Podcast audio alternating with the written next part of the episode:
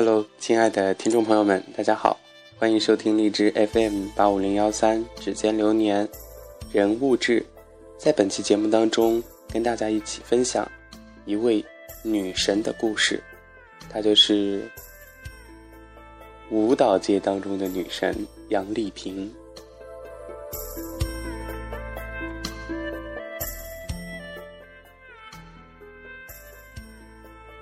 常会听到身边的人抱怨，现在社会环境不好，工作不好找，爱人很难遇到，等等，都有各种的不满。我们在生活中总会遇到各种困难，不管外界环境如何，一个人一生当中总会有那么一两次的机遇，而对于准备好的人，机会往往是只要一次就够了，只要你能好好把握。所以说。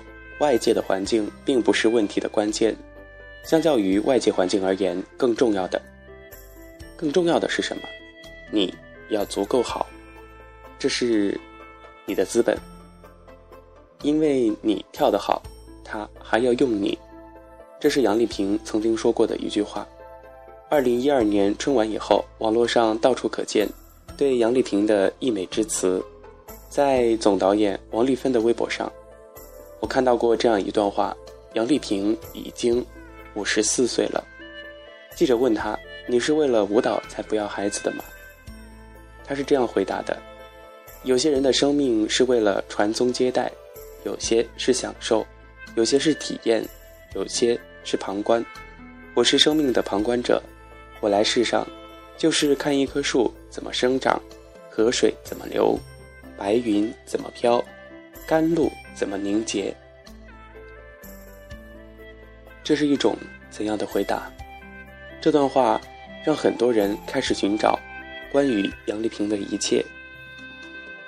在鲁豫对杨丽萍的访问当中，有一段话触动了很多人。杨丽萍出生在云南大理的偏远山区，舞蹈是当地少数民族生活的一部分。而从小感受力丰富的杨丽萍，一向从大自然的花鸟虫鱼、浮云流水中寻找舞蹈的灵感。杨丽萍长大以后进入中央民族歌舞团，由于歌舞团中传统的民族舞蹈训练技法与她对舞蹈艺术的直觉相背离，她拒绝接受集体的训练，坚持按照自己的方式练习。为此。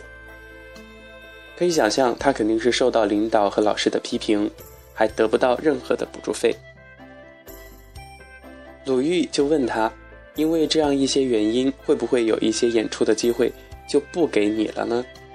杨丽萍回答说：“因为你跳得好，他还是要用你。”这句话真的很真实、平静质朴，也让让人有些感动。只要你足够好，一切都不是问题。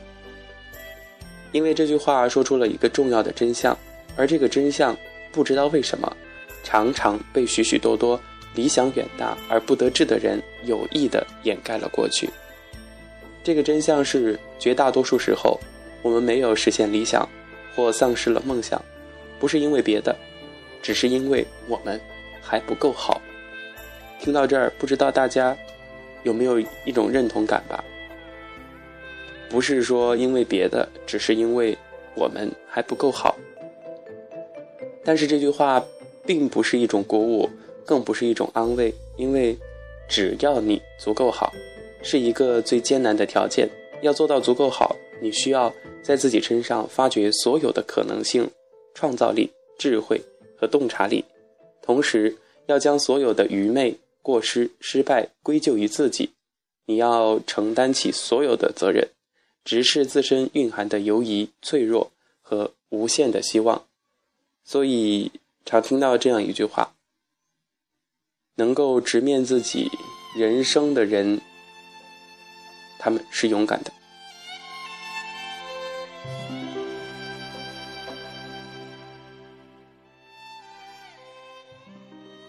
面对理想受挫，人们最容易变成两类人：一类是抱怨者。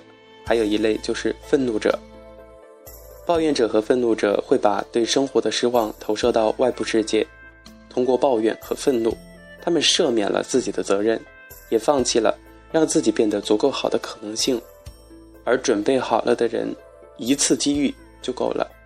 说到这儿，我想再讲讲杨丽萍的故事。十一岁起，她跟随西双版纳歌舞团，背着铺盖行走，走遍了云南的各个少数民族。在杨澜的访谈中，《杨澜访谈录》，他这样描述走村窜寨的生活：走在路上，看见大象远去，它的粪便还冒着热气。走路的时候，忽然听见头顶咚咚响，原来是一条青色的毒蛇从树上掉了下来。砸在了斗笠上，这就是生活的真实写照。许多队友抱怨这样颠沛流离的生活，感觉很辛苦，受不了就选择离开了。但在杨丽萍的眼里，这些都是美，太美好，太让人享受了。在她回忆这些经历的时候，愉悦之情溢于言表。对别人来说，这十年的经历是在受苦；而对于杨丽萍来说，她是在接受大自然与多元文化的滋润。二十岁出头，杨丽萍进了中央民族歌舞团。在歌舞团的经历，在别人看来何止是不顺利，简直就是困难重重。领导和老师们批评他的特立独行，他为了坚持自己的想法，放弃了生活补助，但他似乎毫无苦恼。鲁豫问他这些困难是如何影响他的。杨丽萍淡淡的说：“你只要想开了，你看清事情的真相就可以了。批评肯定是有，但因为你知道你这样做的用途是什么，你就会去承受这种委屈。”杨丽萍就是在这样的心态之下，每天晚上在别人结束训练之后，独自用功创作了《雀之灵》。《雀之灵》后来获了奖，因为只要你足够好。他还是要用你。每个人的一生中都有那么一两次机遇。你认为你现在面临的困难比杨丽萍还要多吗？也许吧。你说他有机遇，我没有；他那个时代机遇多，我们这个时代机遇少。也许是这样，但是一个人一生当中总会有那么几次机遇，准备好了的人，真的。一次就够了。都说机会是留给有把握的、有准备的人的，所以说外界的环境并不是问题的关键。还是那句话，只要你足够好。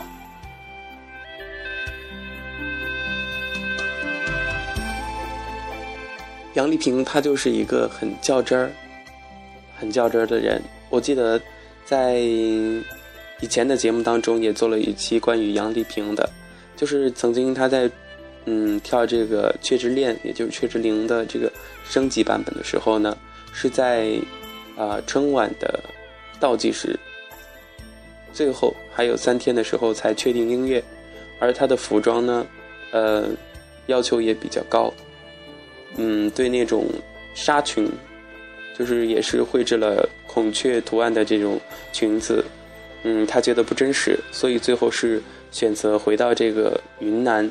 去寻求了当地的这个老匠人，用真实的羽毛一片一片的拼接，所以最后再加上灯光舞美，呈现出这样一段让所有人都觉得唯美的舞蹈。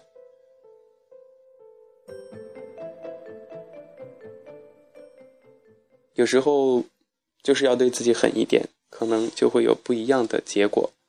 好了，亲爱的听众朋友们。感谢大家收听本期的人物志，我是小熊，咱们下期节目再见。